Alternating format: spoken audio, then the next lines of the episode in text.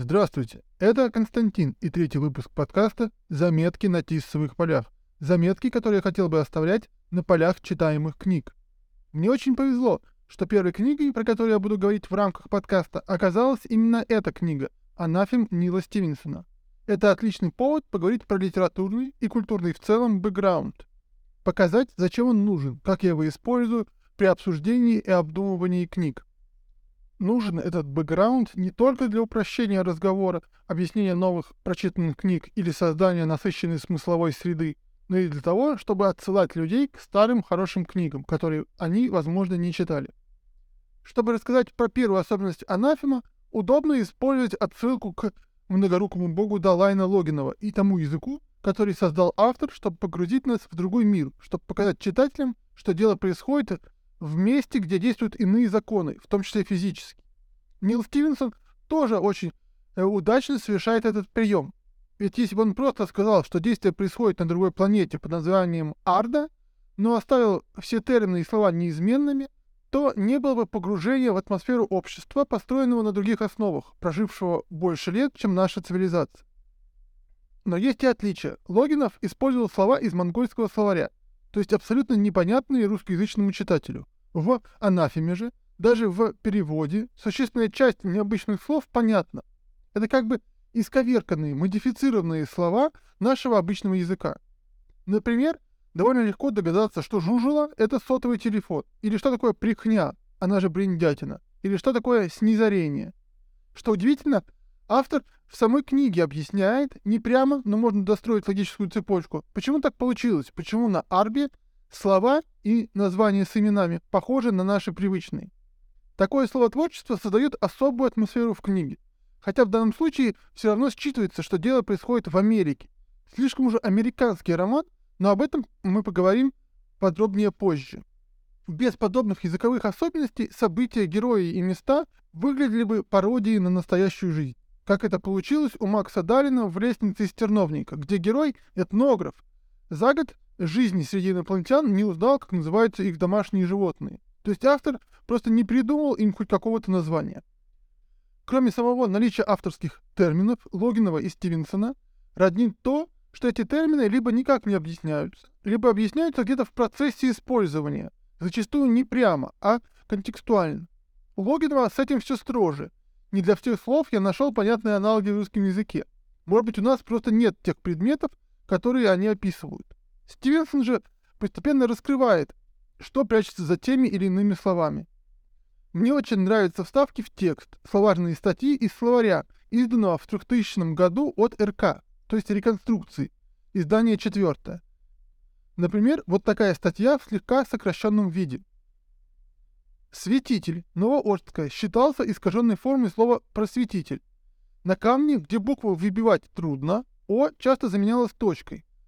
Так появилась форма «пр. светитель», либо, если резчику не хватало места, «пр. свет» или даже «пр. св». В десятилетия после Третьего разорения, когда грамотность упала, «пр. стала восприниматься как сокращение от «праведный», «профессор» или «преподобный», что привело к появлению формы «светитель», теперь общепринятый, или даже «святой», по-прежнему рассматриваемый как нежелательное. На письме во всех случаях используется сокращение «СВ». Чувствуете иронию, заложенную в эту словарную статью? Мне очень нравится такое. Или вот забавный пример про слово «клуст». Не знаю, как в оригинале, но по-русски угадывается, что это что-то связанное с кустом, с растениями. На самом деле это результат селекции и, возможно, цепочечных инженеров зачитаю довольно длинную цитату с описанием. Клоусты изобрели задолго до времен Кноуса жителей материка, лежащего по другую сторону арбского шара от Эфрады и База. Попкорница росла прямо из земли и достигала высоты человеческого роста. К концу лета на ней поспевали увесистые початки из разноцветных зерен. Тем временем ее степли служили подпорками для стручковых бобов, которые обеспечивали нас белками и обогащали почву азотом, необходимым для попкорницы. В переплетении бобовых стеблей зрели еще три вида овощей. Дальше всего от почвы, чтобы до них не добрались жуки, желтые, красные и оранжевые томаты, источник витаминов, придающий вкус нашим салатам и рагу. Внизу стелющиеся горлянки, посередине полые внутри перечницы. Два вида клубней росли под землей, а листовые овощи ловили оставшийся свет. Древние клусты включали восемь растений. За тысячи лет аборигены добились от них такой урожайности, какую только можно выжить, не зарезая в цепочки. Мы еще повысили урожайность и добавили четыре типа растений, из которых два были нужны исключительно для обогащения почвы. В это время года наши клусты, высаженные с первым весенним теплом, радовали изобилием цветов и запахов, необходимых экстрамурусу. Я считываю довольно большую долю юмора в названиях и описаниях, которая добавляет изящества и привлекательности тексту, так как эта ирония встречается регулярно, правда, в основном в начале книги. В целом, мне очень нравится эта языковая игра, когда разумные существа с другой планеты не ходят в штанах, не ездят на машинах и не едят кукурузу. Словотворчество для того, чтобы не забыть, что речь идет не при привычных нам людей, в привычной нам обстановке. Хотя даже авторы это часто забывают, и существа с иной, чем у нас в физиологии, начинают себя вести точь-в-точь, точь, как наши современники и соотечественники. И да, это я опять про лестницу из терновника. При этом еще хочется отметить, что не всегда этот прием нужен и уместен. Если в анафеме автор по той или иной причине хочет показать, что у него в книге не мы, как минимум не наши современники, то Стругацкие в «Трудно быть Богом» не пытаются это сделать. Да, они прямо указывают и много раз говорят о том, что это другая планета, но думают они о людях, о нас с вами, о современниках. Их герои любого происхождения, арканарского или земного, обычные люди, о которых и размышляют, которых исследуют авторы. Так что этот сложный и замечательный прием не следует пихать в каждую книгу про инопланетян. Однако мы немного отвлеклись. Нил Стивенсон отлично справился с языковой игрой, но, как это часто бывает, он сильно увлекся ею в начале книги.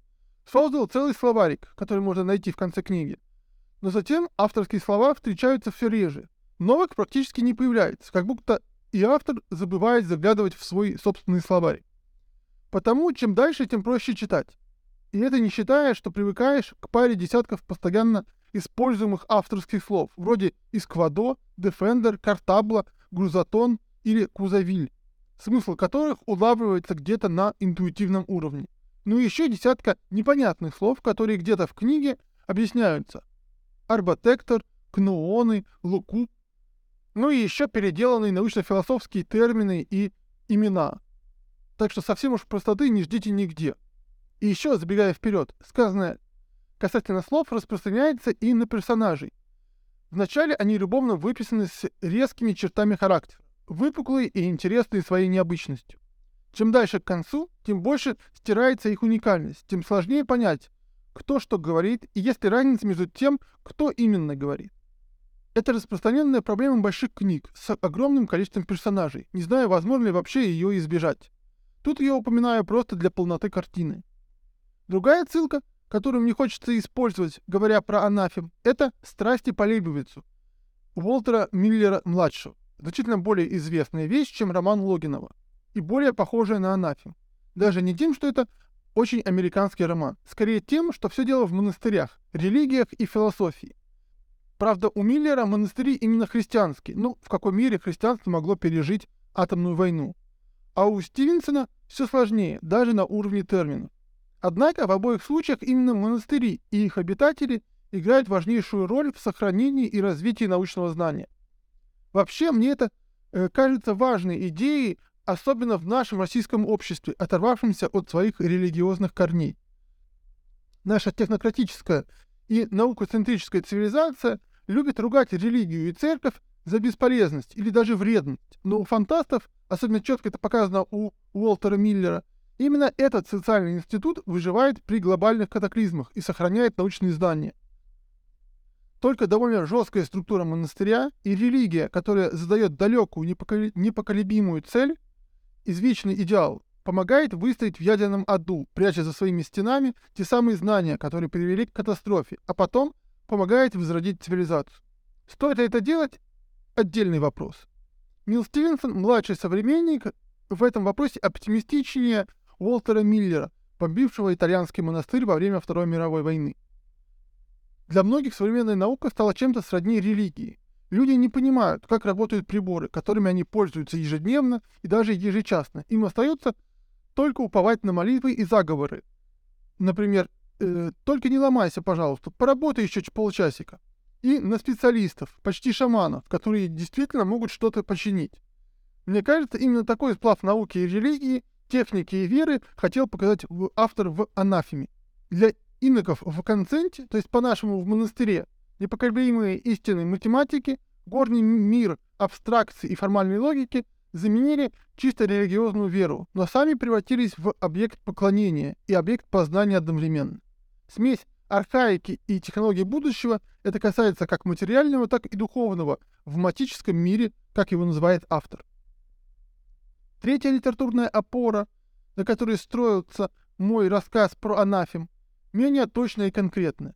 Для себя я ее определил как американский роман, однако не могу точно описать отличительные характеристики этого романа. Что-то из области духа, Хотя есть одна четкая черта, которую в кинематографических терминах можно описать как road-movie, то есть любовь к дорогам, к различным видам транспорта, даже не обязательно именно к машинам, путешествиям по этим дорогам и все следствия этого, общение с новыми людьми и сообществами, новые виды, изменение климата, переход равнин в горы и обратно, пересечение рек, это вот вся красота. Кстати, удивительно, но в «Страстях по Лейбовицу» это тоже есть, хотя большая часть действия происходит в стенах одного монастыря. И в этом плане анафем тоже похож. Первая существенная часть книги тоже заперта на засов деценарных ворот, открывающихся раз в 10 лет. Мне вспоминается роман «Почтальон» Дэвида Брина, который читал недавно. Читая э, Брина, мне подумалось, что почтовая служба США — это такой эталон американского роуд-муви — доставить почту во что бы то ни стало в любых условиях, что они и делали в гражданскую войну. Доставить почту по любой дороге, любым доступным транспортом. И любить свою работу, любить свою дорогу и, конечно же, любить свою страну. Что характерно, у Нила Стивенсона, как только герои покидают родину, которая однозначно считывается как Америка, описание пути практически пропадает, и дороги сжимаются до пробела между стоянками. Это уже не родные дороги, не родные обочины. Что тут описывать? А если все же есть эти описания, то они очень скучны. И, как мне показалось, вымученные, излишне детализированные и без выделения важного в этом пути. Кроме смешения трех направлений, трех книг, которые я упоминал, в анафеме изящно смешались три времени. Далекое прошлое, настоящее и неясное будущее. Далекое прошлое пролезает через античных и средневековых мыслителей и философов. Так как они все не под своими именами, мне, своим слабым знанием фактологии, сложно поймать, где кто, разве что свидетельница Картазия легко считывается. Кто это может быть, кроме Декарта, чье латинизированное имя Картезиус. А вот в честь кого назван главный герой Эразмус, сказать точно не могу. Можно догадаться, что Эфрата на Арбе — это наша Греция, или даже конкретно древние Афины. А еще, еще, еще можно перечислять очень долго — в мои планы это не входит. Конечно, в книге можно отыскать следы Платона, Аристотеля, Пифагора. Причем их учения объясняются на языке квантовой механики в ее многомировой интерпретации. Это уже второе время книги, настоящее, в котором автор ориентируется ничуть не хуже, чем в античной философии. Комментарии в конце книги автор рассказывает, что из современной литературы он читал. Так рассказывает, что тоже хочется взяться за этот гранит наук. Так что если вам кажется, что этот выпуск подкаста «Заметки на тисовых полях» сложный и непонятный, то не стоит даже пробовать читать анафем, где античная философия рассказывается в рамках современной физики терминами ордского языка. Обещаю, следующий выпуск подкаста будет проще и короче, хотя второй не гарантирую. Через те части текста, где много теоретических и метод теоретических разговоров, продраться бывает сложно – только некоторые знания про мультивселенные и квантовую физику помогают держаться на плаву. Кроме того, настоящее время в книге самое ироническое, саркастическое, юмористическое время. Автор по полной проходится по своим современникам, высмеивая их привычки. Вот небольшой пример.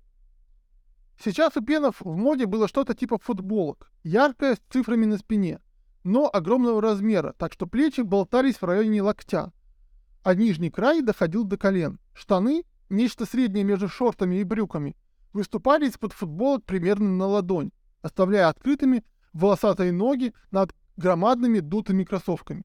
На головах у пенов были свисающие на спину бурнусы с эмблемами компаний, производителей пива, и надеваемые поверх черные очки-консервы, которые не снимались даже в помещении. Третье время, вплетающееся в текст, это будущее. И, как обычно, это самое слабое место. Что реального смогли предсказать фантасты? Сжатие времени пространства при субсветовых скоростях? Сейчас теория струн находится на границе физики и фантастики. Никак не может выйти в область чистой физики, так как нет никаких способов привязать ее к реальности. Но неизвестно, сможем ли мы когда-то узнать, кто из современных фантастов теории струн оказался предсказателем. Потому, когда фантаст придумывает будущее и развитие науки, он оказывается в очень уязвимом положении. Начнем с того, что Нил Стивенсон придумывает новоматерию, вещество, имеющее уникальные фантастические свойства из-за иного устройства атомного ядра. Так до, и, так до конца я и не понял, в чем отличие, вроде бы не в количестве протонов. Думаю, автор сам не смог бы точно и научно сформулировать. Э, но эта особенность наличия похожих атомов, я бы даже сказал, похожих в таблице Менделеева, играет важную роль в книге. Даже важнее и скучнее, наверное, можно так сказать, попытки развить существующие физические законы, придумать новые данные, которые бы доказывали ту или иную недоказанную на нынешний момент теорию. Получается не слишком правдоподобно, как по мне. Хотя автор основывается на очень крутых, насколько я могу судить, работах современных ученых, с частью которых он общался лично. Как бы то ни было, у него, на мой взгляд, получается значительно лучше, чем у Лю Цисиня в его знаменитой книге «Задача трех тел», которую почему-то очень любит рекламировать Владимир Сурдин. Задача трех тел, кстати, тоже содержит три времени, но в них единственное интересное время — это прошлое, где автор описывает реальные события. Мои мысли по поводу этого романа можно прочитать у меня в рецензии под названием «Антропоцентризм трех тел». Ссылка будет в описании выпуска. Однако, возвращаясь к Нилу Стивенсону, если не обращать на эти физико-научные занудности, а просто э, посмотреть на будущее обыденное время в романе, то дух захватывает от удивительного смешения трех времен, трех способов мышления, трех материальных уровней, где уравнения прошлого записываются не на бумаге, а на листьях генетически модифицированных деревьев, созданных, чтобы из их листьев после сушки в течение десятка лет получать листы, пригодные для письма. Кажется, всего описанного двух троек, двух сакральных чисел достаточно для отличного романа. Но на всем этом фоне, представляете, это можно назвать лишь фоном. На всем этом фоне растянулась детективная сюжетная линия, да что там нить, искусно сплетенный канат. Причем сплетается он качественной логикой, правда, не всегда выдерживающей серьезную критику, но обо всем по порядку. Герои, продвинутые в умозаключениях и размышлениях, отлично решают задачки, которые им дает автор. В том числе прекрасно показано, как один герой получает ответ, а другой персонаж разгадывает, как именно он понял новую частичку пазла.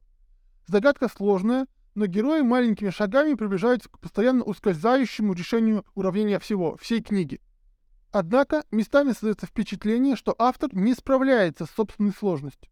Как будто он не всегда знает, как логично героям узнать то, что им следует узнать.